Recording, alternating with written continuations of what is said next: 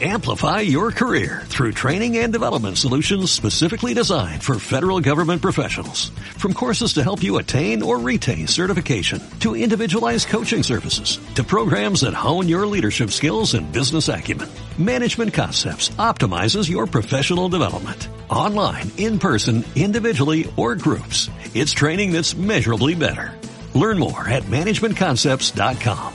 That's managementconcepts.com. Y en las últimas noticias, el ejército ha quemado la última librería de la ciudad.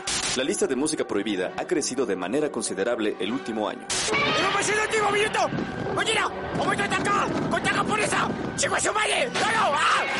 ¡Seguimos informando para Freak News! Transmitiendo desde la capital del imperio, Freak Noob News, lo último que queda. Uh, hola bienvenidos a Freak News, un podcast de Cultura Nerd. Los saluda al Rick como cada semana y en esta ocasión, damas y caballeros, vamos a estar hablando de nada más y nada menos que de la película de Animales Fantásticos y donde, no, Animales Fantásticos, los secretos de Dumbledore, ya voy a decir y dónde encontrarlos, pero no, esa es la primera película y el nombre del libro. De igual manera vamos a estar hablando de la segunda temporada de Pacific Rim The Black, esta, este anime inspirado ¿no? en la película original de Guillermo del Toro y del episodio 120 de Vigilantes, My Hero Academia Vigilantes. Antes que nada, bueno, pues te recuerdo que parte de este programa es grabado completamente en vivo a través de Twitch. Todos los enlaces en la cajita de la descripción para que puedas acompañarnos en cada una de nuestras transmisiones y que de esta manera pues puedas aquí compartir con nosotros todas tus opiniones completamente en vivo de varios de los temas que grabamos en formato de streaming. De igual manera, pues ya este podcast puedes encontrarlo de manera fragmentada a través de YouTube igual enlaces en la cajita de la descripción. Nos puedes encontrar en nuestras redes sociales como Freak Noob News a través de YouTube, Tumblr, Twitter, Instagram y Facebook. De igual manera puedes escuchar esto en formato de audio a través de las diferentes retransmisoras de podcasting como lo viene siendo Spotify, Amazon Music, iVoox, TuneIn Radio, Apple Podcasts, Google Podcasts y en general pues todas las principales retransmisoras de podcasting habidas y por haber. Ahora sí, damas y caballeros, dicho todo esto, pues ¿qué les parece si empezamos con las noticias del el mundo geek de esta semanita? Y comenzamos directamente con las noticias del mundo de Netflix, damas y caballeros. La verdad es que ha sido una semana bastante mala para la empresa. Es la primera vez en la historia en la cual anuncian su primer pérdida importante en más de 10 años. Eh, Netflix pues prácticamente tiene que renovarse o morir, damas y caballeros. Ya no hay más. Eh, tenemos justamente que en esta ocasión pues se ha revelado justamente de que Netflix pues ha perdido cerca de 200 mil suscriptores a nivel mundial, damas y caballeros. Esto pues ha conllevado justamente de que las acciones de esta empresa cayeran un 25%, haciendo que la capitalización bursátil de la compañía perdiese cerca de 40 mil millones de dólares. Eh, aunque lograron recuperar apenas el día 19 de abril un 3.1%, pues la verdad es que después de una caída del 25%, un 3.1 no es tan favorable. Bueno, no sé cómo se maneje, pero pues no no es como que una no es como que haya aguantado tanto honestamente. Como parte del plan de contingencia de Netflix para justamente evitar esta pérdida de suscriptores, uno de los planes que han anunciado justamente que al parecer pues ya se va a volver una realidad mundial, pues va a ser justamente esto de las eh, contraseñas compartidas, o sea, de que no puedes, eh, una persona no puede tener en su televisor una una, una cuenta que está radicada en otra ubicación, lo cual es una completa mamada porque pues creo que todos los que pagamos Netflix, pues se paga entre toda la familia, lo divides entre dos, entre cuatro, entre tres, para que salga más económico, pues aquí al menos a nosotros sí nos va a pegar bastante duro y para ser muy honesto, yo creo que yo no lo estaría renovando, o sea, ya si nos lo quitan, yo no estaría pagando por completo todo el servicio de Netflix, honestamente. Algo que menciona justamente Reed Hastings, CEO de Netflix, eh, en, la, en una junta para accionistas, dice, Saben que he estado en contra de la complejidad de la publicidad y yo soy un gran admirador de la simplicidad de la suscripción, pero por mucho que me guste, me gusta más la elección del consumidor. Permitir que los consumidores que buscan tener un precio más bajo y toleran la publicidad obtengan lo que quieren. Tiene mucho sentido. Está claro que está funcionando para Hulu. Disney lo está haciendo, HBO lo hizo, y no tenemos ninguna duda de que esto funciona. Así de que, pues vaya, esto suena a que comerciales en Netflix, este, cuentas individuales. Esto suena muy mal para esta empresa. Justamente hablando del tema, los directivos de Netflix anuncian cuándo, se, cuándo acabarán con las contraseñas compartidas. Eh, Netflix sabe justamente que esta decisión pues no ha caído de buena manera absolutamente a todos.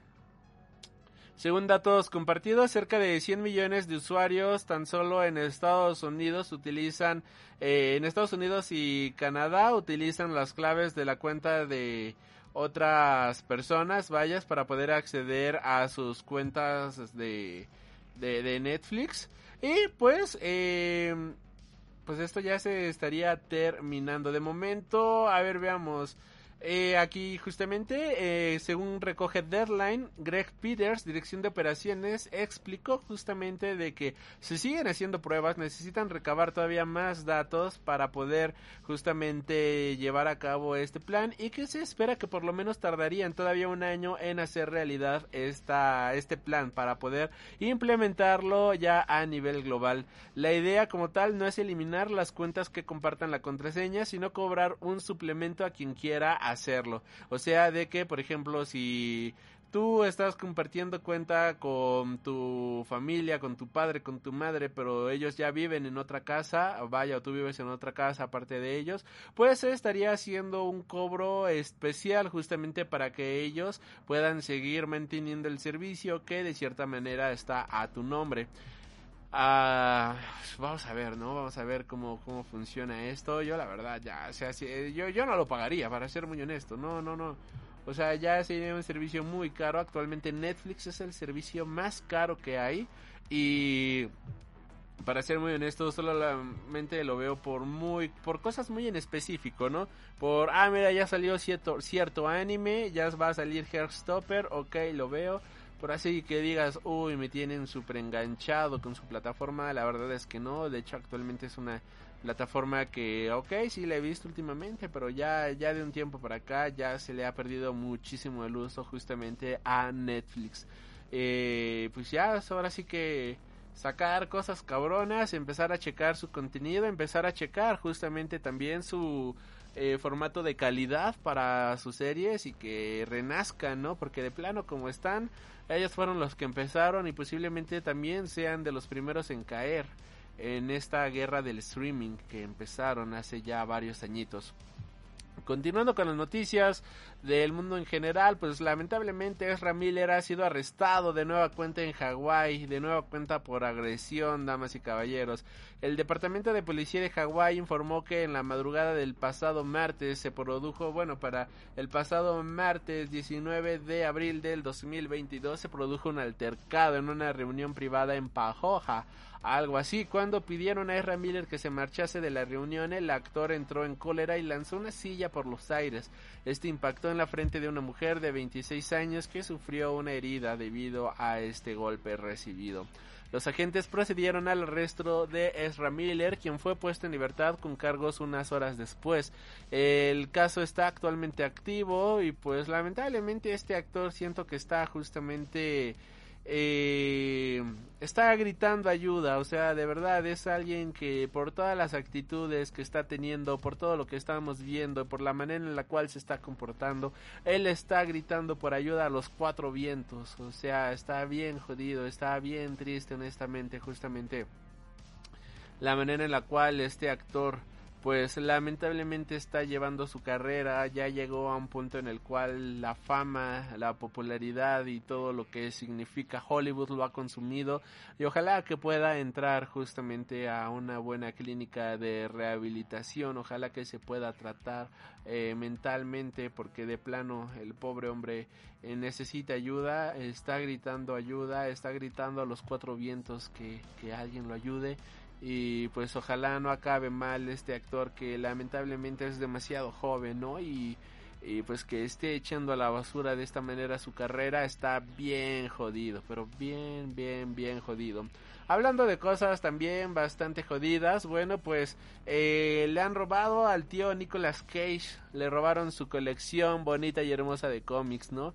Nicolas Cage pide ayuda para encontrar los cómics a los cuales le han robado. Eh, algo que menciona justamente es que Nicolas Cage es un gran fanático del mundo de los cómics y pues eh, sufrió este una pérdida, ¿no? Entre los cómics que fueron robados de su casa se encuentra el primer ejemplar del Action Comics número uno que en su primera aparición también se encuentra un Detective Comics número 27 que es la primera aparición de Batman.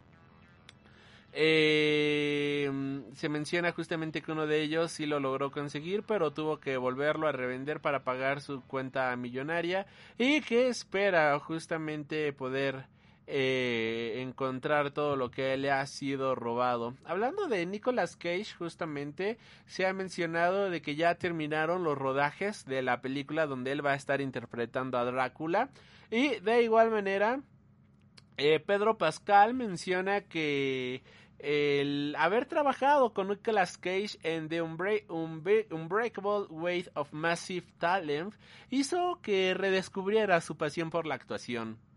Nicolas Cage pues regresa a lo grande, ¿no? Con esta película de The Unbreakable Wave of Massive Talent, esta película coprotagonizada por Pedro Pascal, dirigida por Tom Gordican y pues justamente, ¿no? Aquí en esta en una entrevista para Bro Bible, Pedro Pascal ha comentado cómo ha sido su experiencia trabajando con un actor justamente tan emblemático como lo ha sido Nicolas Cage, a lo cual el actor ha enfatizado que trabajar con Nicolas Cage le ayuda a, de, a de descubrir por qué quiso dedicarse a la actuación. Pascal ha elogiado por completo a su compañero de reparto y esencialmente le ha definido como un profesional como la copa de un pino. También ha dicho que se ha dejado llevar durante gran parte del rodaje de la película ante la gran cantidad de ideas que le surgían a Nicolas Cage.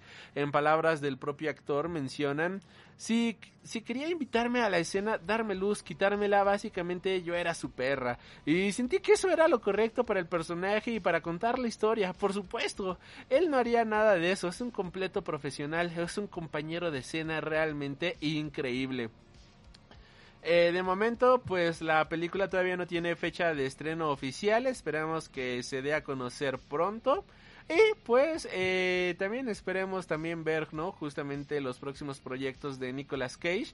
Eh, por ejemplo, en la película de Renfield, en donde estará interpretando a Drácula, nada más y nada menos. O sea, ahorita Nicolas Cage, la verdad, está teniendo un muy buen aire y yo me siento muy feliz por él, honestamente. Ahora, continuando justamente con las noticias, aquí esta pequeña que se me transpapeló. Elon Musk carga justamente contra Netflix tras conocerse los malos resultados de la plataforma. Después de que se diera a conocer justamente la pérdida de, de 200 mil suscriptores de Netflix, pues Elon Musk ha ocupado ahora su nueva plataforma de Twitter, ¿no? Justamente comentando en un tweet diciendo el virus de la mente despierta está haciendo que Netflix no se pueda ver. Eh, ¿Qué diablos? Él eh, también estuvo de acuerdo con varios argumentos que comentaban en la red social, a lo cual acertaba, acertaba un comentario que decía, no solo es Netflix, las películas en general, los videojuegos, la televisión, todo está infestado de la tendencia del año actual que despertó la basura por temor a ofender a un monstruo de cabello verde al lado del botón de prohibición. Eh, por su parte, parece que Netflix implementará algunas medidas, como ya bien mencionamos, para hacer frente a esta pérdida de suscriptores. Y pues sí, o sea, en parte tiene razón, o sea, en parte tiene mucha razón esto de que quieran hacer contenido bien blandito, ¿no? Como diría el buen residente, Josecito, tú tienes los nudillos blanditos, pues Netflixito, tienes los nudillos blanditos, ¿no? Por eh, que, que sí se han arriesgado a sacar contenido, yo creo que Incluso a mí me gusta más el contenido de Netflix que el contenido que saca Disney. Ahí sí no lo voy a poner a discusión en lo más mínimo. La verdad creo que Disney es lo peor de lo peor que se pueda existir en cuestión de contenido y producciones originales. Casi todo lo que ha sacado, ay perdón por ese ruido, por casi todo lo que ha sacado pues esta productora, pues sí lo hacen así con pincitas para no ofender absolutamente a nadie, para que todo quede ahí justamente en buenos términos con absolutamente todos y que nadie acabe ofendido ni nada por el el estilo, bueno, pues al menos Netflix sí tiene el valor de hacer representaciones LGBT bastante dignas, para ser muy honestos. Tienen el valor de tratar muchísimos temas, pero pues ya en muchas ocasiones ya también se siente pues mucho contenido por compromiso, se siente que muchos contenidos no pasan el filtro justamente de calidad, tal como lo estaremos comentando más adelante con Pacific Rim, pero también, ¿no? O sea, si ya tienes tantas variantes y ya tienes tantas opciones, eso también influye bastante, no solamente el contenido que estás haciendo, ¿no? O sea, si a alguien le gusta mucho el anime, pues se va a ver, se va a contratar Crunchyroll.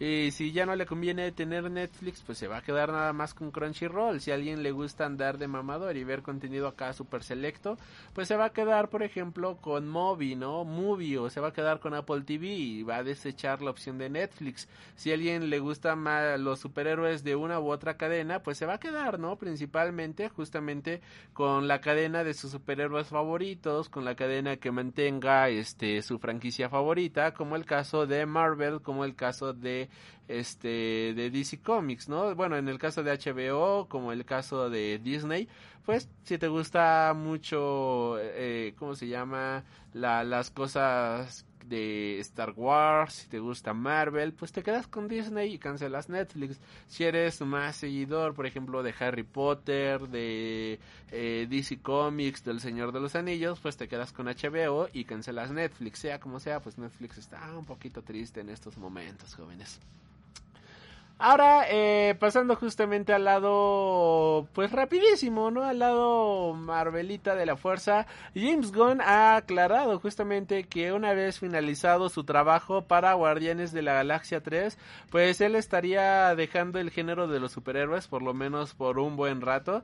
Eh, James Gunn asegura justamente de que actualmente no hay personajes en Marvel o DC con los que quiera trabajar en este momento o con los que eh, esté haciendo algo nuevo, por lo cual pues él no se estaría involucrando en proyectos nuevos, salvo lo que ya tiene justamente pactado, justamente. Y pues menciona, ¿no? Que acabando sus trabajos en estos momentos, eh, terminando sus trabajos con las estas grandes productoras, pues él dice justamente que acabaría, ¿no? De momento su rodada en el género de los superhéroes, lo cual pues en parte está bastante bien, creo que el señor puede presentarnos grandes filmes fuera de este género y y que pueda no expandir su catálogo cinematográfico y que pueda tener otros géneros que pueda disfrutar y abordar justamente. Por otro lado, pues tenemos que los reshoots de Doctor Strange 2 son órdenes de Marvel Studios directamente y no del director. Ah, cabrón. La trama de la película de Doctor Strange en el multiverso de la locura mostrará a Stephen Strange teniendo que lidiar con las consecuencias de haber trastocado el multiverso en Spider-Man No Way Home, contando para ello con la ayuda de Wanda Maximoff. A pesar de que queda bastante poco y estamos literalmente a dos semanas del estreno de esta película, pues los reshoots continúan, o sea, se siguen filmando escenas de esta película. En una eh, entrevista reciente para Screen Rant, el actor Bruce Campbell, pues ha mencionado justamente que los reshoots son eh, por órdenes de Marvel Studios para cuadrar bien toda la cronología entre las películas habidas y por haber. En esta entrevista él menciona textualmente, los chicos de Marvel hacen ocho de estas películas al mismo tiempo, por lo que siempre están actualizando las historias, así que Sam Raimi tuvo que agregar escenas que Marvel le dijo que tenían que filmar y él ha eliminado escenas que ya no se aplican, así que hasta que llegue mayo no creo que Benedict Cumberbatch sepa siquiera si está en esta película o no, comentaba entre risas el actor justamente.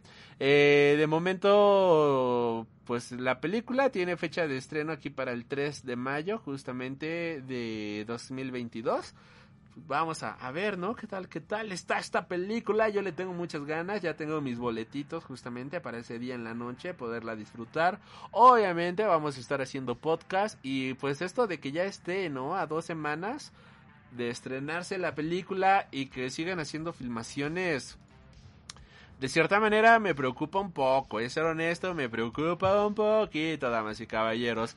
Ahora, pues yéndonos al otro lado de la moneda de Disney, al lado de al lado Star Warsiano de la fuerza, tenemos que Hayden Christensen se ha puesto al día con Star Wars para poder regresar con Toño, con Darth Vader, y ha mencionado el actor que se echó de manera maratónica las series eh, de Star Wars Rebels, Star Wars The Clone Wars, así como que se volvió a ver todas las películas de la serie. En esta entrevista para Entertainment Weekly menciona, regresé y volví a ver todas las películas y también me metí en las series animadas de Clone Wars y Rebels.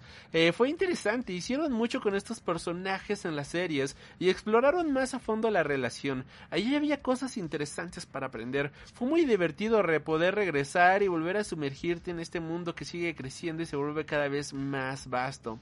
La serie de Obi-Wan Kenobi contará con seis episodios y estará llegando el próximo 27 de mayo de 2022 con un estreno doble de doble episodio. Es decir, que el primer día, el próximo 27 de mayo, tendremos los primeros dos episodios y a lo largo de las cinco semanas, de las cuatro semanas consecutivas, estaremos teniendo los episodios restantes.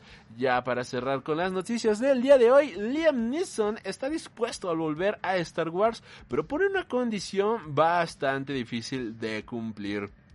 En una entrevista para comicbook.com, Liam Neeson confirmó que está dispuesto a volver como Qui-Gon Jinn al universo de Star Wars, pero pone una condición bastante interesante. Esta tiene que ser una película y no una serie para Disney Plus. Menciona, o oh, creo que sí, sí, si fuera una película, sí, la verdad soy un poco snoop cuando se trata de televisión, debo admitirlo. Simplemente me gusta la pantalla grande, ¿sabes? comentaba el actor.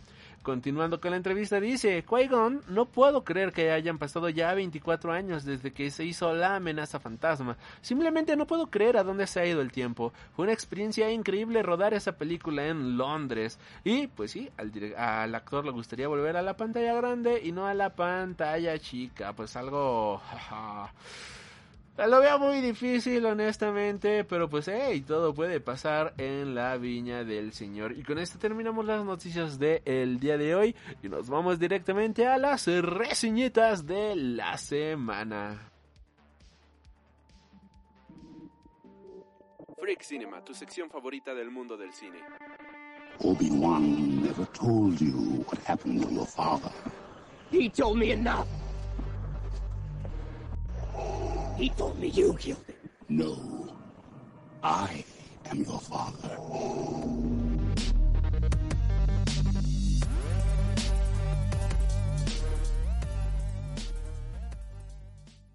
Después de una larga espera, amigos míos, acaba de llegar a Netflix la segunda temporada de Titanes del Pacífico, Tierra de Nadie o The Black. Esta serie de animación justamente que está inspirada en las películas, en la película de Guillermo del Toro. Esta película, bueno, esta serie cuenta eh, con la dirección de Greg Johnson y Craig Kyle, justamente. Y pues es una mini temporada de siete episodios. De hecho, ya se confirmó que esta fue la última temporada. Ya nada más duró para dos temporadas. Ahora, damas y caballeros, ¿ustedes recuerdan la magia de la película de Guillermo del Toro cuando veías estos kaijus y veías justamente a los mechas apareciendo y veías todo este gran universo eh, y repleto de amor, esta carta de amor de Guillermo del Toro justamente hacia el género de los kaijus, hacia el género de los mechas y veías el respeto con el cual era tratado, veías el amor impregnado justamente en esta película bueno, pues todo eso lo mandamos al sacrosanto carajito en esta segunda temporada.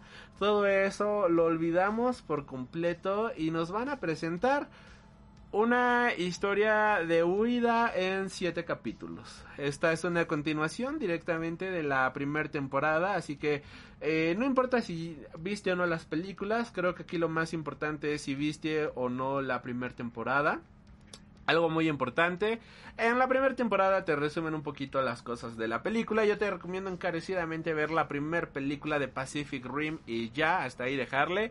Ya, ya no le muevas más, ya no es necesario eh, moverle ahí al asunto. Yo creo que con esa película era más que suficiente. Pero Netflix llegó y dijo, ¿sabes qué? Vamos a explotar esto, claro que sí, tenemos los derechos de explotación, esto pues puede producirse de buena manera en el mundo del anime y la verdad es que sí, ¿no? Puede funcionar de muy buena en el mundo del anime, pero en manos correctas. Eh, recientemente pues... Eh, bueno, vaya, o sea, como que Netflix ha tratado de meter muchísimas cosas a su catálogo, ha tratado justamente de defenderse ante todo lo que están produciendo las demás productoras actualmente. Y una de las cartas fuertes que tiene justamente Netflix es su anime, son sus producciones originales. Y vamos a ser honestos, al menos a mí la animación en esta ocasión de este anime de Pacific Rim me gusta muchísimo, me gusta cómo luce, me gusta la estética, visualmente es hermoso. Pero de ahí a que sea una buena historia, la verdad es que es muy lamentable. La historia continúa directamente después del primer episodio. De hecho, se siente una continuación completamente directa del último episodio, justamente de la primera temporada. En la cual, bueno, pues tenemos que el niño, The Boy, ¿no? Pues se ha convertido en esta bestia, se ha convertido en este en esta criatura vemos que está Hailey, si no me equivoco, trata de, oye, mira, este, trata de regresarlo ahí a la normalidad, trata de apoyarlo, trata de quererlo, ¿no? Y le da, darle amorcito para que vuelva a ser humano. Y de cierta manera le funciona, se convierte en humano y pues chan, chan, chan, chan es raptado justamente por las hermanas que vimos al final de la primera temporada.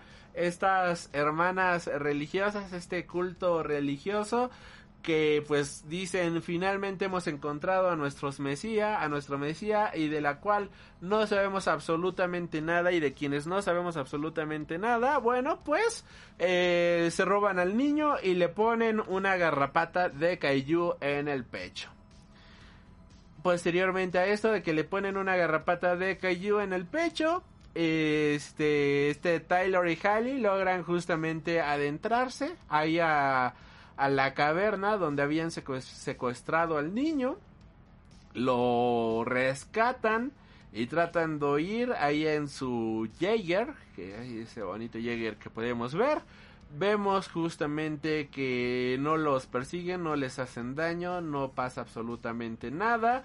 Eh, el niño está completamente mal, está completamente herido ahí por la garrapata que le pusieron.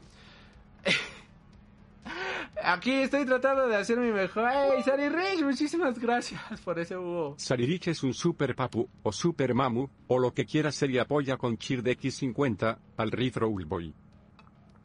Gracias.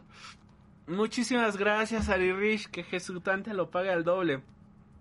Estoy tratando de hacer mi mejor esfuerzo para resumir de la mejor manera esta película. Bueno, digo esta a este anime en siete partes.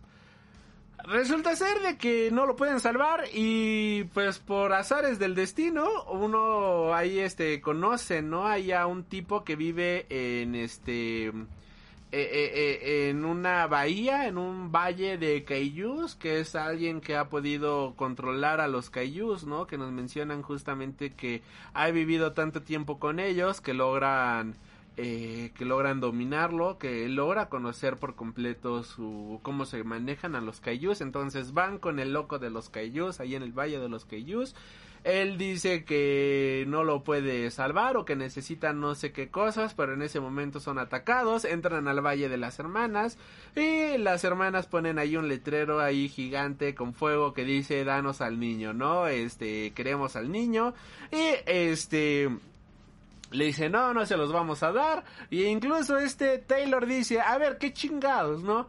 Eh, ella, bueno, pues vemos que esta Hailey dice, de seguro quieren que les demos al niño para que le pusieron una garrapata al niño para que nosotros se los demos a ellas y que ellas puedan salvar al niño. Y este Taylor es como, a ver, qué chingados, ¿cómo, cómo, hola Rubén, bienvenido, buenas noches. Y es como, a ver, ¿qué diablos? ¿Cómo diablos le diste a alguien? ¿Cómo infectas a alguien con una enfermedad para que luego tú mismo se las vuelvas a entregar a ellos y ya puedan hacer con esa persona lo que ellos quieran, ¿no?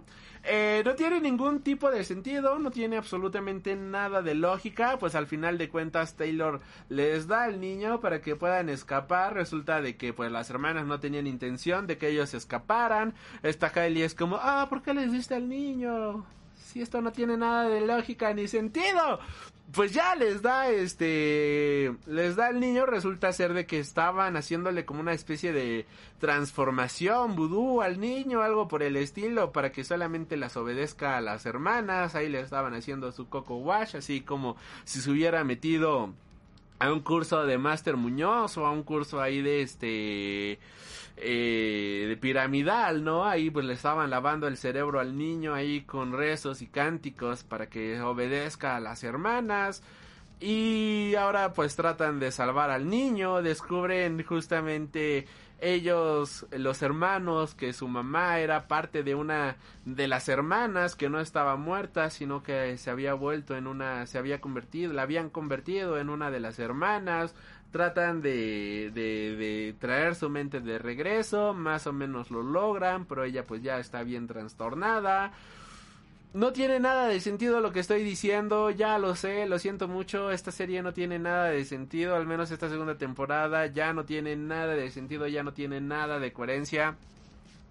Eh, van, entran ahí a donde tienen al niño, lo vuelven a rescatar, vemos justamente que ya lo salvan, los empiezan a perseguir, ya están muy cerca de Sydney, por lo que podemos ver, este, eh, empiezan a tratar de comunicarse con la base de Sydney, de oigan, somos sobrevivientes, ayúdenos, que no sé qué, al inicio, pues ahí en la base de Sydney desconfiaban si ellos realmente eran buenos o malos, deciden atacarlos hasta que le dicen, oh no, somos hijos de los comandantes, no sé quién y no sé quién, ¿no? De y, ah, entonces ya no los ataquen, ya son buenos. Dejan de atacarlos, este... Eh, el niño como que se pone un poquito en su contra y de funcionó el Coco Wash y luego resulta ser de que se meten también a la mente del niño ellos porque aquí pues claro todo el mundo se puede meter en la mente de todos como si fuera un martes cualquiera No tiene nada de sentido, maldita. Trato de encontrarle sentido a la serie, pero no lo tiene. Eh, se meten ahí a la mente de todos ellos como si fueran martes cualquiera. Logran justamente hacer racionar al niño, ya los ayuda, son buenos. Eh, atacan a las hermanas. La mamá se muere porque ya estaba súper bien tocada y acaba la serie. O sea, toda la serie fue de, oh, raptaron al niño, rescatamos al niño ahora les entregamos al niño y ahora salvamos al niño de nueva cuenta de ellos y ahora estamos peleando y escapamos hasta la base de Sydney. ¡Yay! En serio, díganme, ¿qué clase de sentido tiene esa serie? ¿Qué clase de sentido tiene esa historia? No lo tiene, la verdad es que... Madre de Jesután, Netflix, pudiste haber hecho mil cosas mejor a la hora de presentarnos esto, pero ya se siente un producto sin ganas, se siente un producto mal hecho, se siente un producto detestable, así que ubican, imagínense una fábrica justamente, y esto es un ejemplo que eh, eh, eh, había escuchado de Morbius, lo mismo aquí aplica. Imagínense que Netflix es una fábrica y están produciendo cosas, ¿no? Fum, fum, fum, fum. Estas son las series que estamos produciendo. Y hay un encargado de calidad que dice, ah, sí, mira, esta serie sí eh, cumple con los estándares de calidad. Bien, ya tiene su sellito de aprobación. Pues imagínense que esta historia se le olvidó pasar por el control de calidad y así como salió de la fábrica, lo mandaron y que es un producto completamente defectuoso, es un producto sin sentido, es un producto sin amor, es un producto que simplemente no tiene ni pies ni cabeza, que visualmente es muy hermoso, pero hasta ahí. es un producto que el guion simplemente no tiene ni la más mínima coherencia estructural donde las cosas ocurren por ocurrir. Algo que a mí me molesta bastante es un guion convenenci convenenciero en el cual pues tenemos justamente que existe que todo va ocurriendo por conveniencia. Bueno, pues esta es una película donde todo ocurre por conveniencia. Los personajes secundarios aparecen cuando tienen que ocurrir. Los kaijus aparecen cuando por mera casualidad porque tienen que aparecer en ese momento. No hay nada que provoque la acción. No hay nada que provoque las situaciones. Todo, todo ocurre solamente porque un hechicero lo, lo dijo y ya. Al final la serie pues termina con la pregunta, oh, y al final, ¿qué es el niño? No lo sabemos, fue diseñado como un arma, pero ¿quién lo diseñó como un arma? En lugar de que en esta temporada hubieran, a ver, tenemos a un humano que se acaba de convertir en Kaiju, eso es algo que jamás en la vida habíamos visto, ¿qué diablos está pasando ahí? Y en lugar de que Netflix dijera, ah, vamos a explorar eso, vamos a explorar el pasado del niño y lo vamos a poner a todos ustedes, ¿no? En lugar de decir eso, en lugar de decirnos en qué creen las reverendas madres, ahí en qué creen las hermanas, en esta religión kaiju, obviamente creen en los kaijus, pero de dónde nacieron, por qué son tan radicales, en lugar de explicarnos todo eso, no pasa nada, no nos explican de dónde vienen estas hermanas fanáticas religiosas de los Kaijus, no nos explican el pasado del niño, ni mucho menos, más o menos quedó explicado, pero o sea, bien por encima. Este, no nos dicen cómo diablos la, la, la mamá, ¿no? De estos eh, que, de, nuestros sobrevivientes, de nuestros protagonistas que creíamos muertas desde la primera temporada, ¿cómo diablos revivió, no? Bueno, más bien, ¿cómo fue que se unió a las hermanas? No lo sabemos, solamente nos dicen, oh, ellas tienen tácticas para confundirte y todo eso, ¿no? Y, y la verdad es que se siente hueca la serie, o sea, de verdad el guion es uno de los peores guiones que he visto. Y me siento triste porque a mí la verdad la primera temporada de Pacific Rim me agradó, o sea, no voy a decir que fue la mejor serie, pero pues por lo menos fue palomera. La primera película es así, la tengo en un tremendo pedestal, o sea, sí me encanta en el género kaiju, lo pongo de lo mejor que se ha hecho en la historia. Eh, la segunda película ya se siente ahí un producto mal hechito, la verdad ya se siente bastante mediocre la segunda película y esta segunda temporada pues tiene la maldición de la segunda temporada de la segunda película de Pacific Rim. Ya es un producto completamente mediocre un producto que se ve que claramente no pasó por los filtros de calidad un producto nada más por encargo así de ah ya la chingada sácalo y ya o sea los fans la van a ver y se acabó el asunto no esta ya fue la segunda temporada y última temporada, o sea, no tuvo ni pies ni cabeza en ningún momento, no tuvo ningún tipo de coherencia, la historia es estupidísima. Y de verdad, es mejor leerse un fanfic de lo que pudo haber pasado que haber visto esta temporada, lo digo en serio. O sea, me, me duele y me, me sienta mal, o sea, la verdad me sienta mal hablar mal de Titanes del Pacífico porque es algo que yo disfruto bastante. Y pues ahora mira, lamentablemente tocó hablar mal, le tocó bailar con la más fea, pero pues así es la cosa, ¿no? No, no siempre puede ser todo un buen producto y la verdad que lamentable, qué, qué temporada tan lamentable, qué sabor de boca tan más horrible te deja esta serie. Y pues nada, qué bueno que ya fue la segunda y última temporada, porque la verdad es que, es que es bien mediocre esta historia, pero mediocre as fuck, o sea, pues nada, eh, perdón por sacar el hate, pero ahí está el veneno, claro que sí, una disculpa.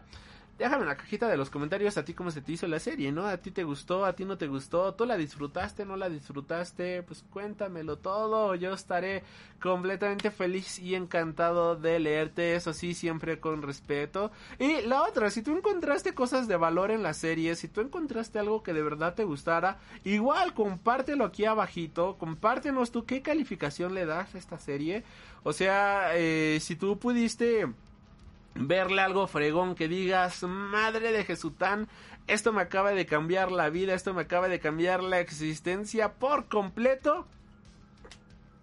Pues nada, ¿no? Déjanoslo todo eso ahí para poderte leer para poder eh, conocer tu punto de vista y pues quizás también descubrimos algunos aspectos que ignoré por completo y digo, ah, mira, fulanito de tal tiene toda la razón, este, yo no me di cuenta de este aspecto que era tan importante para la serie. Puede ser, ¿no? Y pues nada llegó finalmente la tercera parte de Animales Fantásticos, Los Secretos, bueno, Animales Fantásticos, ¿no? Esta entrega que lleva por título Los Secretos de Dumbledore y la cual es dirigida de nueva cuenta por David Yates con guion a partir de J.K. Rowling y Steve Kloves elenco. Protagonizando a Newt Scamander tenemos a Eddie Redmayne a Jude Law como Albus Dumbledore a Ezra Miller como Credence Barborn a Dan Folger como Jacob Kowalski a Cara Mahoy como Waitress a Matt Mikkelsen que se une a esta película como Grindelwald perdón si no sé pronunciar bien los nombres pero bueno eh, a Katherine Watterson en un pequeño cameo como Tina a Poppy Corby Twitch como Binda, a Paul Lowe como Sabini, a Callum Turner como Tisius, a Jessica Williams como Eulalie Lily, Lali, a Richard Coyle como Aberford, Alison Sudol como Queenie, entre varios, a Maya Bloom como Carrow, entre varios más. Damas y caballeros, eh, he estado pensando muchísimo cómo hacer esta reseña, cómo platicarla, cómo eh, tratar de, de enfocar los puntos buenos, los puntos malos. Y la verdad es que está muy difícil. El, seamos muy honestos, la película es muy mediocre en muchos sentidos y aspectos técnicos. Lamentablemente Animales Fantásticos se ha estado sintiendo a lo largo de las tres películas que nos han entregado como un proyecto el cual Warner quiere exprimir, quiere seguir exprimiendo el universo mágico de Harry Potter, pero no se siente con pies ni cabezas, no se siente que tengan bien definido algo hacia dónde quieran ir, hacia dónde se quieran aventar, hacia dónde quieran dirigirse. Sabemos que al final de la quinta película vamos a estar viendo, por lo que nos han estado mencionando a lo largo de estas películas, un gran enfrentamiento entre ambos Albus Dumbledore y este Grindelwald lo cual ok, bien, puede ser una batalla súper espectacular, súper picarda. Y pues ese es el final boss. Aquí lo importante es cómo me vas a contar una historia en cinco partes, en cinco películas, que era la idea original para poder llegar a esa pelea.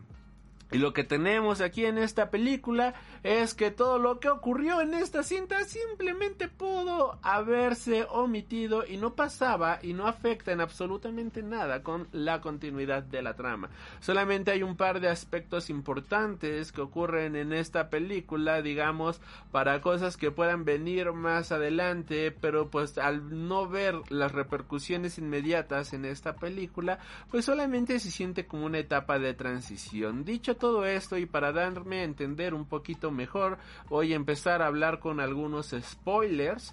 Así que eh, si no has visto esta película y tienes muchas ganas de verla te recomiendo ir a tu cine más cercano y disfrutar de esta película en caso de que todavía estés guardando tu sana distancia y todavía no estés yendo a lugares públicos pues sí te recomendaría pues esperarte no a a, que la suban a HBO dentro de 45 días para que puedas apoyar a tu producción favorita y no recurrir a la a la piratería.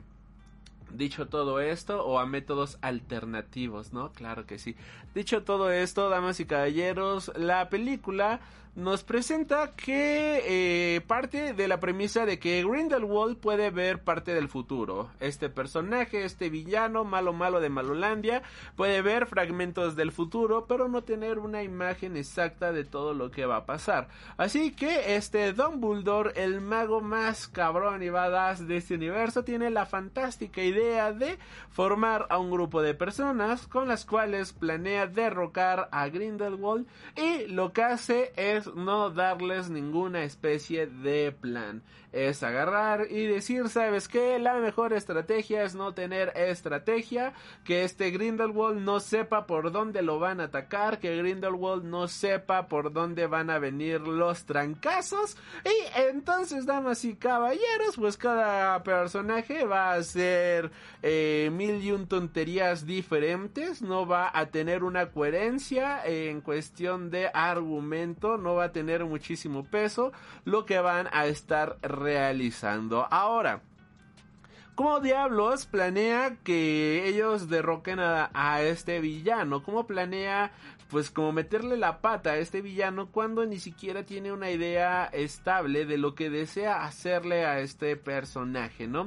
Él tiene una idea en mente, él ya tiene una idea trazada, él tiene más o menos este algo a lo que quiere llegar, pero esto no es compartido absolutamente a todos. De hecho, hay una frase en la película la cual dice eh, no siempre es bueno tener toda la verdad, no siempre es bueno que sepan qué es lo que va a suceder, no siempre es bueno que se sepa qué es lo que va a ocurrir justamente en todo momento. Por eso siempre espera lo inesperado.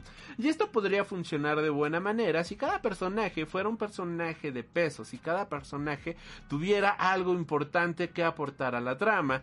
Pero vemos justamente de que este en esta parte de la película el gran equipo de Dumbledore, bueno, pues tenemos a Kowalski que pues es este mogul que por alguna extraña razón Dumbledore le da una varita mágica y pues no hace absolutamente nada, o sea, no, no, al menos en esta película, no sé si lo tengan pensado más a futuro de que traten de engañar a alguien como si él fuera un mago o algo por el estilo, pero al menos aquí sus, eh, todo lo que él hace no tiene ningún tipo de repercusión en lo más mínimo. El personaje de Lali también solamente está ahí para salvar a Kowalski, cada, sí se llama Kowalski, ¿verdad? Eh, estoy viendo aquí, este... Tina Kowalski, sí, el personaje, por ejemplo, de Lali, solamente está ahí para salvar a Kowalski cuando él meta la pata, ¿no? Y pues, si Kowalski no metiera la pata y tuviera una buena presencia escénica, pues no haría falta el personaje de Lali. Y el personaje de Lali no hace absolutamente nada importante para poder detener los planes. Tisius, el personaje de Tisius Scamander, el hermano de Newt, lo mismo, sirve para medio carajo, no sirve para absolutamente nada. Eh, tenemos, por ejemplo, aquí el personaje, un nuevo personaje que es introducido, el de Yusuf Kama, que si no me creo que lo acaban de introducir en esta película. El cual, pues, este Albus Dumbledore lo pone como infiltrado, ¿no? Lo pone ahí justamente como infiltrado con Grindelwald y pues Grindelwald se las sabe, se las lee justamente que eh, eh, que pues que no es de fiar, le borra, él es el hermano justamente de esta de esta Soul Kravitz, eh, que olvidé el nombre de su personaje. Pero pues ya sabe, ¿no? Esta gente pura sangre, ¿no? Estos magos pura sangre. Y pues Grindelwald le dice, ah, sí, no te preocupes, este, si vienes aquí a espiarme, yo sé que tú eres un pura sangre, entonces estás aquí por convicción, pues, eh, no va a haber problema que te borre los recuerdos de tu hermana, ¿no? Y él dice, no, no, no, no hay pedo, carnal, tú bórrame los recuerdos de mi hermana, le borra los recuerdos de su hermana, y es ahí donde decimos, ok, entonces la segunda película, aquí ya están diciendo, ¿sabes qué? Todo lo que pasó en la segunda película, no importa un carajo, ya nos estamos olvidando de ella, y tan nos estamos olvidando de ella que, pues, estamos borrando los recuerdos de nuestros personajes, de nuestros protagonistas, de lo ocurrido en la película pasada, perfecto. El personaje de Newt Scamander también es un personaje que se siente muy sin sentido, al menos en esta película. Eh, la película inicia con este Newt ahí agarrando a unos animalitos, salvando, eh, ayudando a un animal que está teniendo un parto, vaya, y rescata,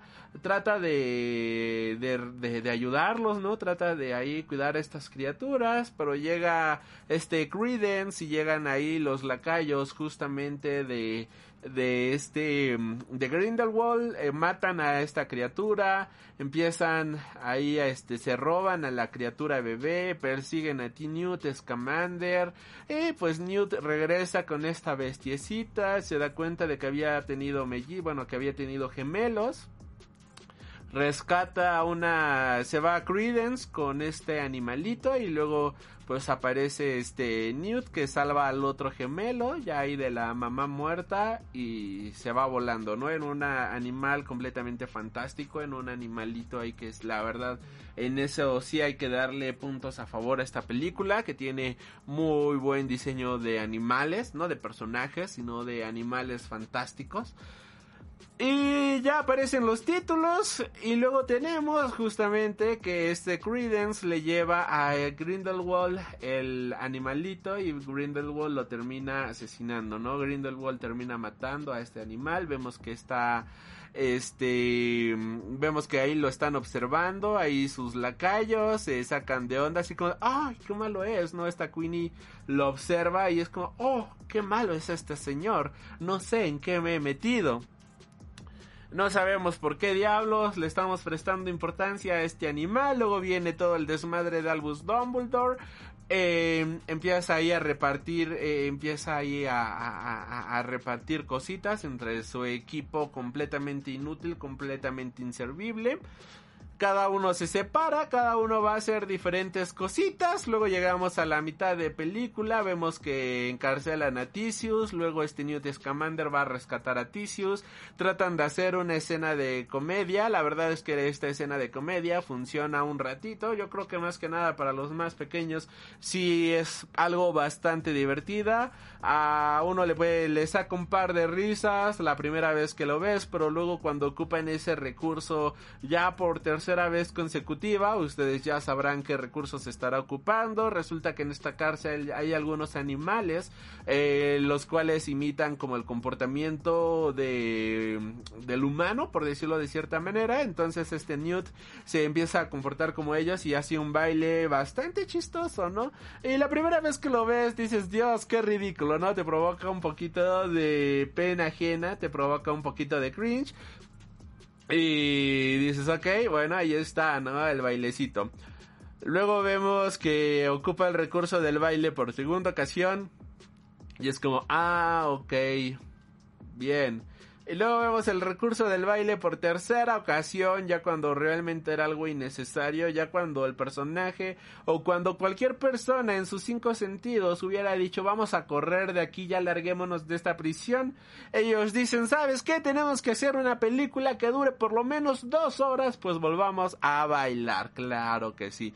Por otro lado, Kowalski y esta Lily, Lali, perdón, van ahí a una eh, comida ahí a donde está Grindelwald, ahí a donde están ellos, ahí los malos malos de Malolandia. ¿Para qué? No lo explican en ningún momento, eh, no lo dicen en ninguna parte de la película, solo vemos que este Kowalski ve a esta Queenie.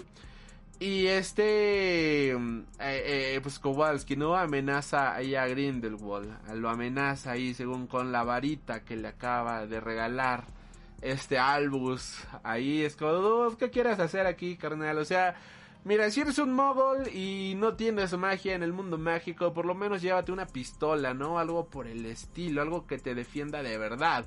No amenaces a alguien con una con una simple varita que no sirve para nada, salvo para rascarte la espalda o las nalgas, ¿no, mi hermano? Y pues sí, él lo amenaza, esta Lali lo rescata de ahí, de esa situación y ya. Luego de esta situación se sacan ahí de las nalgas. De repente resulta ser de que ahora la víctima es Grindelwald, que trataron de asesinarlo al pobrecito, que trataron de hacerle daño. Mira, pobre de mi niño, ahí al, este, a, a este, ¿cómo se llama? Este totalitarista eh, dictador con planes completamente maquiavélico, ahora él es la víctima y pues vamos a darle una oportunidad, ¿no? Una nueva oportunidad en la vida.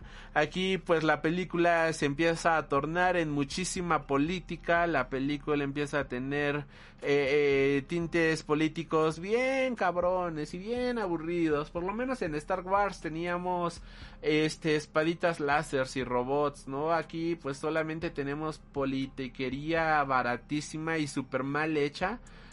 Eh, ahorita les resulta ser de que un juez, ¿no? Ahí le, le quita a todos los todo, todo le exonera de todos sus crímenes a Grindelwald, lo deja como un hombre libre y no solamente eso, sino que lo propone como candidato para gobernar al mundo mágico.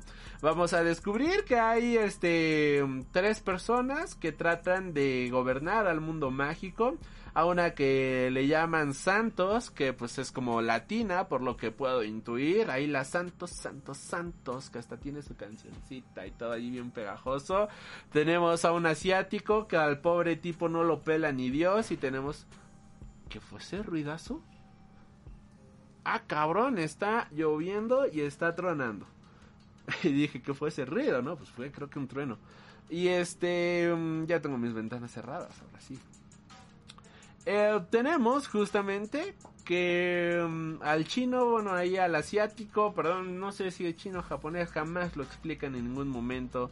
Y si lo explican, no sé en qué momento lo hicieron, eh, pero pues a él no lo pela ni Dios y ponen a Grindelwald, ¿no? La, y este juez que lo exonera de todos sus crímenes dice, ¿sabes qué? Este la gente puede decidir, la gente es completamente libre de decidir eh, a su siguiente líder y es lo mejor que podemos hacer porque si dejamos justamente a, a Grindelwald, si lo arrestamos en este momento, la gente se puede enojar, va a haber justamente manifestaciones tratando de eh, protegerlo. Sus seguidores radicales van a crear disturbios en la sociedad. Pero si lo detene, si lo ponemos como un hombre libre y dejamos que la gente vote, va a ser la gente quien decida justamente si va a ser este, la gente va a decidir si lo quieren en la cárcel o si lo quieren como nuestro gobernador, ¿no? Nuestro líder. Aquí vemos, pues claro, ¿no? De que pues esta persona es un completo seguidor de este radical. Ahí eh, el hombre siguiendo al hombre del bigote, claro que sí. Y... Eh, um, pasa todo esto y resulta ser de que al animal que este Grindelwald mató al inicio de la película, perdón, es que, perdón si lo digo con tanta hueva, ay no, a ver ya, pongámonos la pila, es que la película no tiene sentido. Es que lo tratas de analizar y no tiene ningún pinche sentido. Resulta ser de que al animal que este Grindelwald mató al inicio de la película, posteriormente lo pone ahí en una especie de hechizo, en un pozo de Lázaro, por decirlo de cierta manera, en la cual pues resulta ser de que lo reviven y pues ahí lo tienen guardado para algo, ¿no? Yo me quedo pensando, ¿para qué diablos necesitarán este animal? ¿Cuál es el sentido de tener este animal? En serio, ¿por qué es necesario este pequeño animal? En este punto de la película, todo lo que ha ocurrido simplemente no tiene lógica, todo lo que ha ocurrido simplemente no tiene ningún tipo de sentido, no tiene coherencia argumental y solamente te quedas pensando qué diablos viene a ver. Yo quería ver magia, yo quería ver este algo, algo de fantasía que me haga volar la imaginación, lo que sea, ¿no? Y no, vine a ver pura, puros hombres, hombres platicando de política, vine a ver escenas repetitivas. Y justamente cuando pensaba eso, pues ahí tenemos una escena con Credence, que la película se acordó que tenían un personaje llamado Credence, y deciden justamente eh, ponerlo a pelear contra Dumbledore. Grindelwald lo manda a pelear contra Dumbledore. Dumbledore, Dumbledore como recordarán, eh, pues este Credence también era un Dumbledore y les dice, tú eres un Dumbledore pero no como te imaginas, ¿no? Eres el hijo de mi hermano prácticamente. Y todos, oh, qué revelación, resulta que no es su hermano. El tío Albus es el tío de Credence, qué bonito, ¿no? Y trata ahí de apapacharlo, le da bonitas palabras. Credence está completamente confundido, así como es Miller lo está en la vida real nos olvidamos de esa escena. La verdad, una muy buena escena de pelea. Aquí debo de admitirlo. Algo que me, que no me gusta en general, justamente de las películas de Harry Potter, vienen siendo el sistema de batallas que emplean en este universo mágico. Porque los villanos, si uno te conecta a una bada cadabra, ya chingaste, ¿no? O sea, ya te moriste. Y si tú como bueno le conectas ahí este un hechizo noqueador, pues ya también ya fregaste. Solamente se trata de eh, ver quién conecta primero el hechizo y eso lo vuelve muy aburrido. No es por eso que una de las mejores peleas que hemos tenido en esta en esta saga de Harry Potter, pues es por ejemplo la pelea de Albus y Voldemort, ¿no? En la cual pelean, crean hechizos y se atacan así con todo. Eso está completamente épico. Algo muy similar pasa con Credence, ahí destruyendo edificios, atacándose con varias cosas y defendiéndose de esa manera. La verdad está bastante genial, eso luce muchísimo, eso tiene muchísima coherencia en este en este mundo mágico y dices genial, o sea, esto es lo que vine a ver y luego de nueva manera pura poliquetería, política, política, política, llegamos al final de la película. Y resulta que el animal, este, que vimos que mataron al inicio y que luego revivió y que Newt Scamander salvó una de esas crías, decide quién va a ser el líder del mundo mágico. Sí, damas y caballeros, un animal, o sea, no importan los votos de la gente. Eh, no existe la democracia en este universo, no existe algo así como un parlamento el cual empiece a gestionar las cuestiones políticas de quiénes van a ser los líderes. No, no hay nada de eso. Este animal resulta que puede ver a través del alma de la gente y ante quien se incline, ante a, quien le haga reverencia a este animal, resulta ser un alma pura y esa alma pura pues debería de ser el líder, ¿no? Del mundo mágico. Así tan estúpido como suena, lo siento mucho. Y pues este animalito le hace reverencia ahí a, Grindelwald. ¡Qué sorpresa! ¿Quién lo hubiera imaginado? Madre de Jesután. Y dicen, oh, este animalito bonito, este Bambi ha decidido quién va a ser el... Eh, ha, ha, visto en el alma de Grindelwald, vean, él es un hombre puro, él es un hombre bueno, él es, él es Jesús encarnado, ¿no? Y todo, sí, él es Jesús encarnado, no importa todos sus crímenes, no importa que haya sido un radical, no importa todo lo que sea este facha, ni mucho menos, votemos todos por él y elijámoslo como nuestro nuevo líder. Y lo ponen como su nuevo líder, ¡eh! Y luego llega alguien del equipo de Dumbledore y saca al, a, su gemelo, al vivo, al animalito vivo, al que salvó este Newt Scamander y les dice, hey, ese animal es un zombie, este es el verdadero, creo que era como Yati, Yiti, algo así, tenía un nombre bonito, un, un, Mati, no me acuerdo bien. miren, este es el verdadero Bambi, y saca al Bambi, ¿no? Ahí al real. Y luego el político corrupto dice, no, estos son blasfemias, miren, este es el verdadero Bambi. Y alza al Bambi cadáver y se muere, se, se va y mágicamente el hechizo del Bambi cadáver y, y, se muere, ¿no? Ahí queda todo apuchurrado. Luego el Bambi, este...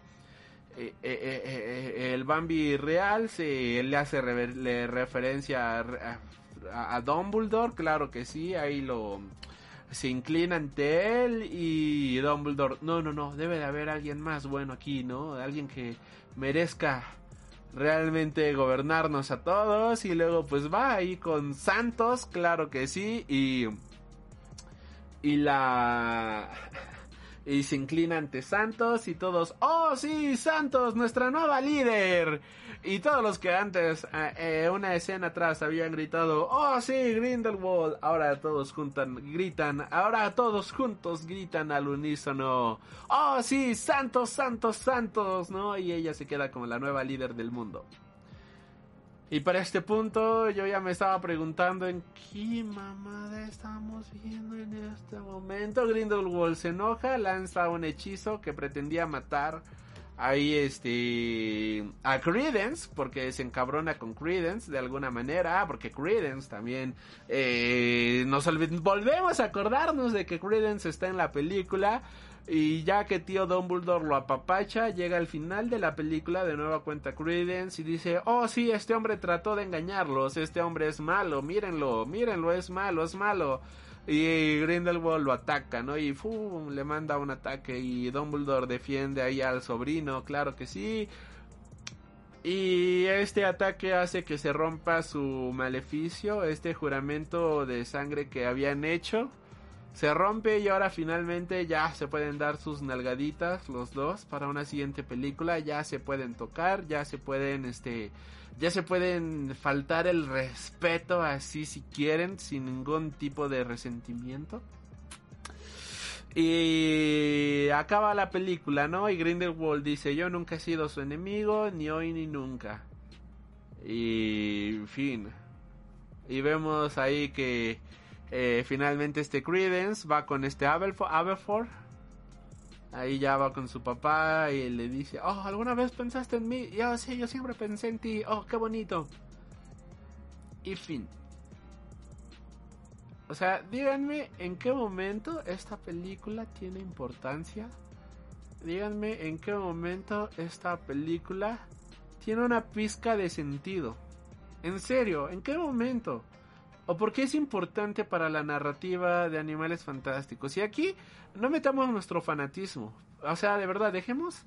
Eh, eh, dejemos de lado nuestro lado Potterhead y que si somos de Slytherin o que si somos Hufflepuff y que si tenemos todos los libros, incluso los de la escuela o que si no.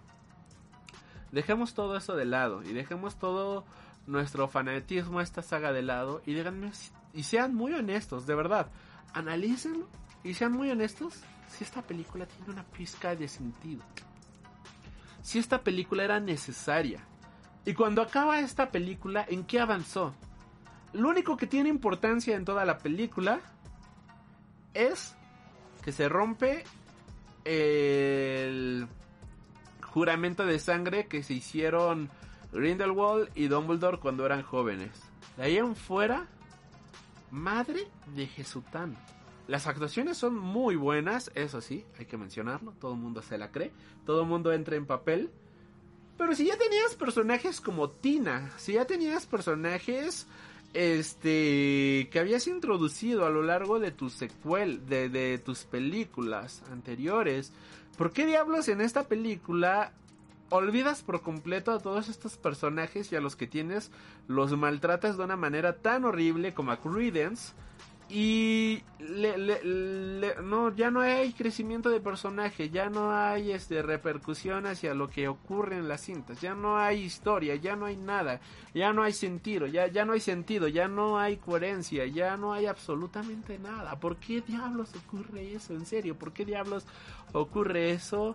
No lo entiendo, es, es tediosa la película, es aburrida la película, llega un momento en el cual simplemente este dices maldita sea aquí, eh, al menos en México en estos momentos se está debatiendo la reforma eléctrica y la hay otras reformas más, si pongo el canal del Congreso me voy a divertir muchísimo más que ver esta poliquetería barata del mundo mágico, la otra eh, Grindelwald y sus seguidores dicen no, los moguls son unas ratas, son unos simios, huele su peste, ¿no? Como pestan ahí a, a humanos, qué asco, ¿no?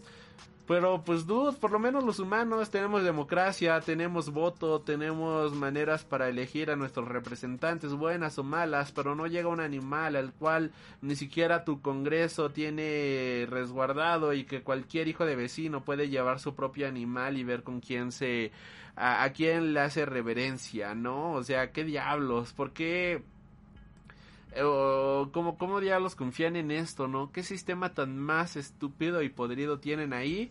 En la película eh, aparece Hogwarts, ahí cuando justamente este cuando Kowalski ataca a Grindelwald, bueno, pues está Lali, lo rescata y se van directamente a Hogwarts, lo cual pues eh, pues es bonito volver a ver ahí el castillo y es bonito escuchar ahí la musiquita y todo de este mundo mágico del cual nos enamoramos cuando éramos niños. Pero de ahí a no, no tiene ninguna especie de sentido, de ahí se van directamente a las votaciones o las supuestas votaciones, o sea, es solamente nostalgia para decir, oh, qué bonito, esta película es 100% para el fan porque apareció Hogwarts y los verdaderos fans sí van a poder apreciar el universo y ver ahí eh, justamente a Hogwarts, ¿no? Este, un mogul cualquiera no lo puede apreciar, pues no, lo siento mucho, o sea, me gustaría apreciarlo cuando tenga sentido, coherencia en la trama y cuando me presenten a un Hogwarts que me recuerda a la magia que yo con la cual yo crecí, no esta, este salón tan seco, tan vacío, sin magia, sin, sin estas veladoras flotando en el cielo, ahí arriba del gran comedor que se veían espectaculares y cuando lo veiste por primera vez se te ponía la piel chinita porque sabías que estabas viendo un mundo es completamente mágico y espectacular. Todo eso queda completamente olvidado en esta película de una manera completamente estúpida y absurda. Por otro lado, este vemos que el equipo de Dumbledore se está peleando, ¿no? Ahí justamente en las calles contra los seguidores de Grindelwald y nadie hace nada, vemos que se están atacando, vemos que están ocurriendo ataques que podrían llegar a ser mortales y la gente como si nada, o sea, ah, hoy es miércoles, claro que sí, hoy se mata, claro que sí, ¿no? hoy es día de votación, hoy salen los pendejos ahí a disparar a la calle y chinga su madre todo, ¿no? Sí, claro, perfecto. Somos, somos magos, ¿qué más da? Ah, mira, si están matando a esos tipos en la azotea, ¿ya los viste? Mira, mira, se están matando y nadie hace nada. Es como, claro que sí, claro que se están matando, deja que se maten, hoy es miércoles, tú no te preocupes por eso. Este, ya mañana alguien recogerá los cuerpos, ¿no? Y todos están tranquilos, todos están como, ah, sí, hoy es miércoles, hoy pasa eso, ¿no? Es completamente normal. O sea, tan incivilizados son que se les hace completamente normal que unos tipos se estén atacando muerte en la azotea, ¿no? Y está bonito la idea de que esto sea como un pre una preorden del Fénix, por decirlo de cierta manera, y los predecesores de esta orden. Pero que de la fregada, en serio, que, que mediocre se siente este guion, que mediocre se siente la historia. Y pues nada, si a ti te gustó esta historia, déjamelo en la cajita de los comentarios. ¿Cómo se te hizo? ¿Te gustó? ¿No te gustó? ¿Por qué te gustó? ¿Por qué no te gustó? Pero pues por lo menos para mí sí es una cosa bien mediocre. Eh, ¿Qué tal, Saraí? Bienvenida. Y pues nada, ¿no? Ahora sí que ahí los leo en la cajita de los comentarios. Alan Moore escribió mis números favoritos del hombre radiactivo. Oh, ¿en serio? ¿Te gustó que hice a tu superhéroe favorito un crítico de jazz adicto a la heroína que no era radioactivo? No leo las palabras, solo me gusta cuando golpea. ¿Cómo hace que el traje se les pegue tanto a los músculos? Ay, ay, ay. Señor Moore, ¿me firma mi DVD de los vigilantes bebés? Dígame cuál es su bebé favorito. ¿Vieron lo que hacen las malditas corporaciones? Toman tus ideas y las drenan como sanguijuelas hasta que se adueñan de la última gota de médula de tus huesos. Oye, cariño, ¿por qué no te calmas? Ay, está bien. Pequeña Lulu, yo amo a Lulu por igual. Ay finalmente, para finalizarlo, el streamcito del día de hoy, para todos los que están en YouTube, estamos completamente en vivo a través de Twitch. Hablemos del capítulo 120 de Vigilantes, el cual lleva por título Ánimo. Bueno, pues en el capítulo anterior nos quedamos justamente con Koichi y Six, ¿no? Ahí en esta para, en estos paralelismos, peleando de ellos, jugando ellos de niño y ahora peleando de adulto. La primer página del manga lo muestro así en chiquito y así de lejitos para que Suecia no nos ponga strike, porque como le mama poner strikes a Suecia. Continúa justamente con esta referencia de ataques. Y pues después tenemos, ¿no? Ya la presentación del título. Ahora, pues Koichi ya está bien jodido. Koichi de plano está bien mal. O sea, no entiendo cómo este personaje ha aguantado tanto el pobrecito cuando ya tiene todas las de perder, cuando tiene todas las de morir. Y entonces empezamos a tener un pensamiento, ¿no? Vemos que empiezan a aparecer diálogos de pensamiento en el cual pues vamos a ir viendo eh, alguien que se está cuestionando justamente la habilidad de Koichi, que se está cuestionando qué diablos está haciendo el Crawler justamente para poder mantenerse de pie aunque tiene todas las de perder. Y pues quien está teniendo todos esos pensamientos es nada más y nada menos que Don Señor Villanazo All for One. Entre estos pensamientos pues dice, ¿no? Este que esto pues es un intercambio de golpes completamente apasionado, ¿no? ¿De dónde diablo saca toda esta energía? ¿De en dónde convergen realmente los dones de estas personas? Y eh, pues algo que menciona justamente que el resplandor que el cual tiene justamente este Kuishi, pues es algo completamente desconocido, ¿no? Hasta dónde puede llegar su singularidad y cómo este cada este tipo de singularidades aquí algo que menciona y algo muy importante solamente pues es una singularidad tan especial que solamente su portador podría llegar a tener y trata de buscarle, ¿no? Trata de encontrarle sentido a la singularidad de Koichi que va creciendo, que va aumentando, que va teniendo su punch. Y él dice, ¿hasta dónde se puede llegar con una singularidad así? Y de repente vemos que este All for One escucha una voz en su mente y vemos los pantalones de Knuckle Duster y le dice, un coleccionista como tú jamás lo entendería. Y aquí tenemos esta cara justamente de All for One de, oh, Nori, Nandi. Eh, pues obviamente desaparece nuestro queridísimo Knuckle Duster, ya no está ahí, ya no está con nosotros lamentablemente. Y pues sí, prácticamente esto es algo que alguien como All for One no entendería. Esto es algo que prácticamente alguien como él no podría este, lograr entender, porque él solamente se eh, empieza a reunir dones, dones, dones, pero no logra entenderlos, no logra captarlos, no logra entender todo su potencial. Y es por eso que tanto Six como este Crawler, como Koichi, ¿no? Logran eh, salir más allá. Aquí todo esto va siendo aderezado justamente por una batalla súper epiquísima, madre de Jesután. Los dibujos, en serio, tremenda acción que nos dibujan aquí. Eh, eh, se te pone la piel chinita, ¿no? Justamente eh, de ver todas este, estas secuencias de acción. El Crawler logra darle un ataque bien cabrón aquí a Six, le revienta el brazo, lo logra explotar. Ahí vemos el bracito de Six volando. Y pues esto no es nada para Six porque en cuestión de segundos, o sea, mientras Kuishi va cayendo todo agotado después de dicho ataque, pues este Six, ¿no? Ya tiene ahí los dos brazos de nueva cuenta. Él dice, madre de Jesután, ¿qué diablos está pasando aquí? No puedo justamente... Incluso lo dice, dice literal mierda. O sea, el brazo se lo ha reenganchado, mierda, ahora me va a atacar por ambos lados, ¿no? Y es como él apenas está pudiendo, de hecho podemos ver justamente su cara de sufrimiento, o sea, vean nada más esos paneles. Yo sé que aquí en la pantalla se ve pues quizás un poquito mal en baja resolución, pero ver esto es algo brutal, está hermosísimo. Y es aquí donde vemos que está cayendo, está este, de hecho pues tenemos de nueva cuenta el mismo fondo donde vio por última vez a Popstep y a Knuckle Duster, pues ya está cayendo él completamente solo. Y dice, eh, mierda, esto no pinta bien, o sea, estoy dando todas mis fuerzas y simplemente no puedo. Y es aquí donde la gente justamente empieza a apoyarlo la gente de a pie lo está viendo. Koichi, no te rindas. Él reacciona. Vemos que ya hasta perdió un dientecito. Tú puedes, Koichi, dale duro. De hecho, ahí hasta. Ya ven que siempre le están cambiando el nombre a The Crawler, el Howler. Bueno, pues ahora le han cambiado el nombre de nueva cuenta. Ahora lo llaman el Cruel, ¿no? Claro que sí y tú puedes, échale valor y demás. Estos son ánimos que justamente Koichi pues escucha. Ahí tenemos que pues, es como ah, su, su nuevo power up. Ahí este sacar, tratar de sacar un poquito de ánimos de la gente. Pero pues ya está bien jodido, ya ni siquiera se puede agarrar bien, vemos que trata de detener su caída, no logra hacerlo, se estampa bien cabrón contra el suelo, ya tiene toda su cara llena de sangre, o sea, ya está bien mal herido el muchacho.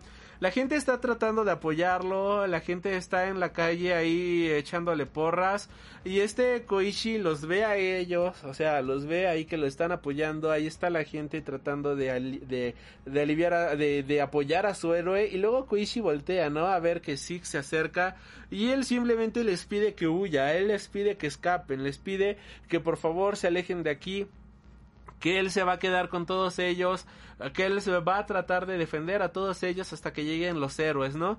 Luego pues llegan justamente eh, los protagonistas del Hopper Coffee, ahí este, eh, nuestros, pues, ¿cómo, ¿cómo llamarlo? Nuestros vigilantes de poquísima monta ahí también ahí a, a, a, a, tratar de evacuar a la gente, tratan de sacar a la gente, tratan de ayudar a Koichi. El verlo ahí, ello, esto me agradó. De hecho, como dato curioso, los protas del Hopper Coffee, esta cafetería, están súper inspiradísimos en Kamen Rider. De hecho, uno de los escritos, bueno, eh, no, uno de los creadores, no me acuerdo en este momento quién, si Berencourt o el otro lo menciona, pero sí dicen justamente que su atuendo. Vean esto, de hecho aquí tengo un manga de Kamen Rider a la mano. Estos son los Hopper, este, lo, los del Hopper Coffee. Y este es nada más y nada menos que Kamen Rider. O sea, para que se den cuenta de en dónde inspiraron, ¿no? De, de dónde sacaron la inspiración. Hola Darces, bienvenido, bonita noche. Eh, eh, tratan entre todos de sacar a la gente de ahí. Vemos que ahí siguen, ¿no? Los periodistas ahí hablando de la situación. Eh, la periodista empieza a mencionar, ¿no? Esta escena que nos recuerda muchísimo a la pelea, este, de All for One, ¿no? Es, por Dios, esta es una zona de peligro, por favor, repito, este, traten de escapar, que no sé qué. Six ataca al helicóptero, mierda.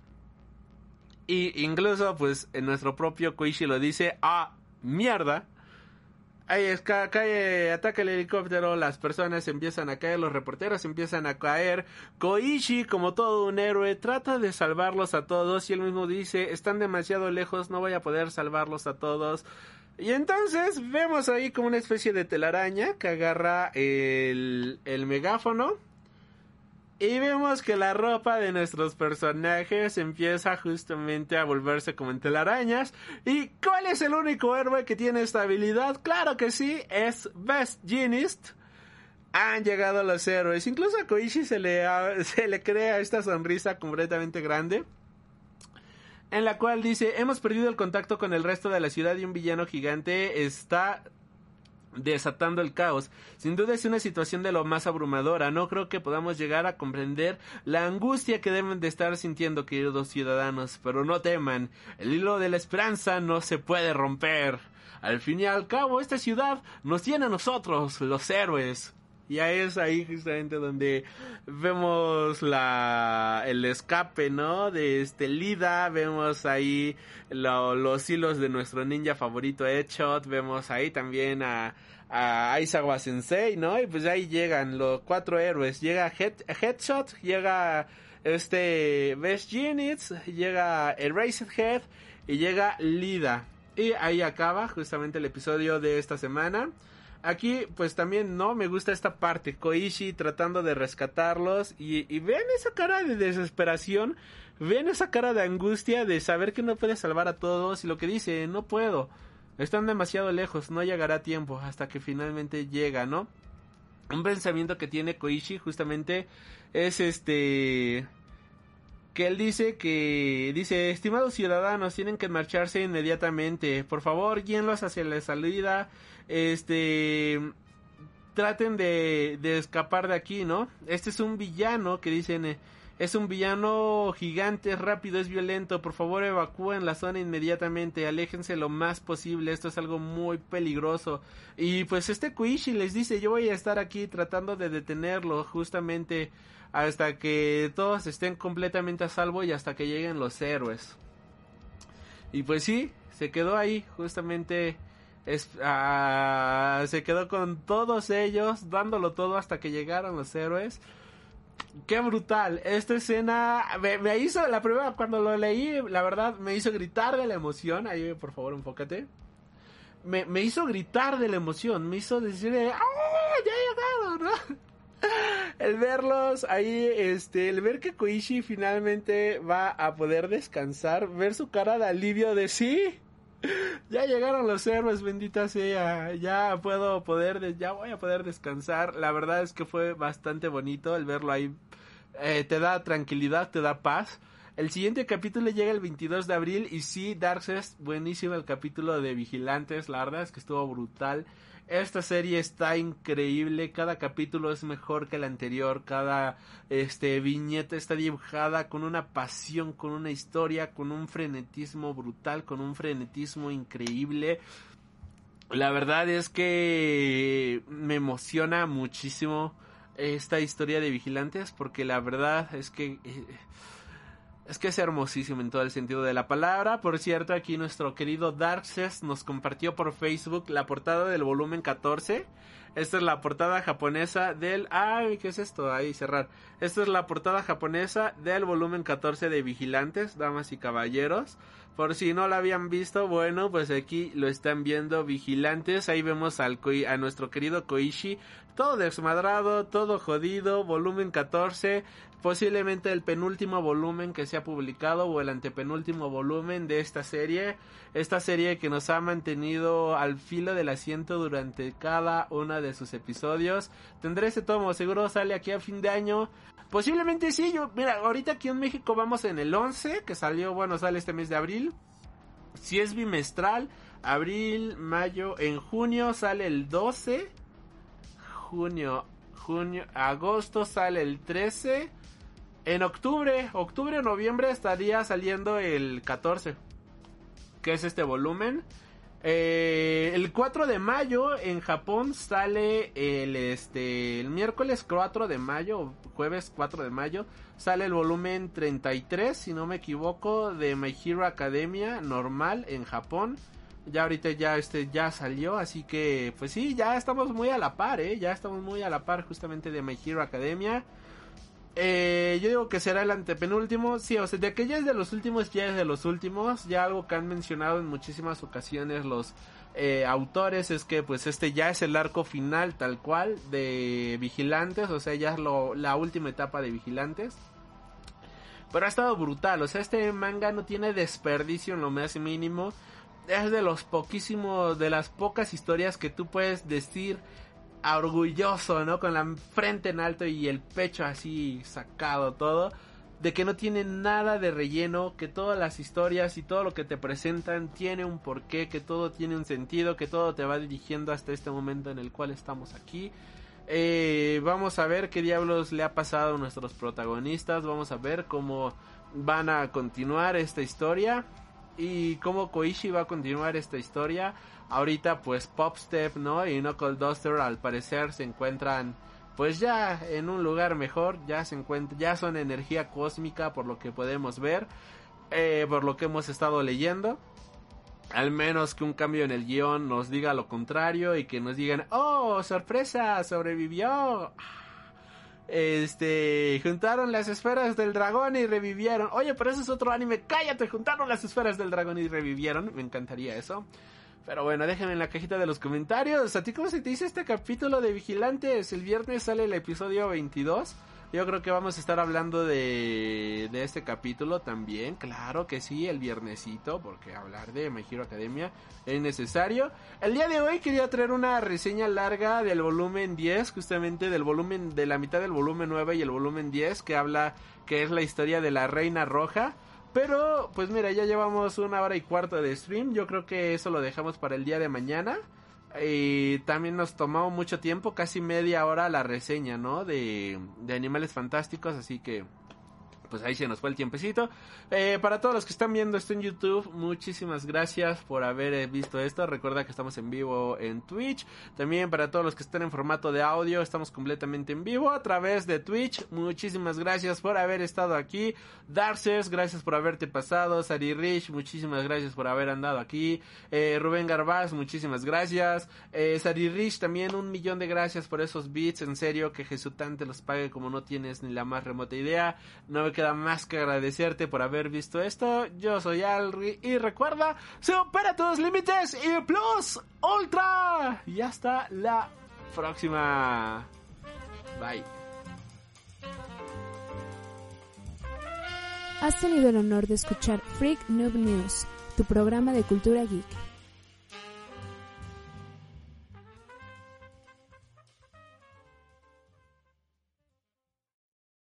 Amplify your career through training and development solutions specifically designed for federal government professionals. From courses to help you attain or retain certification, to individualized coaching services, to programs that hone your leadership skills and business acumen, Management Concepts optimizes your professional development. Online, in person, individually, or groups. It's training that's measurably better. Learn more at managementconcepts.com. That's managementconcepts.com.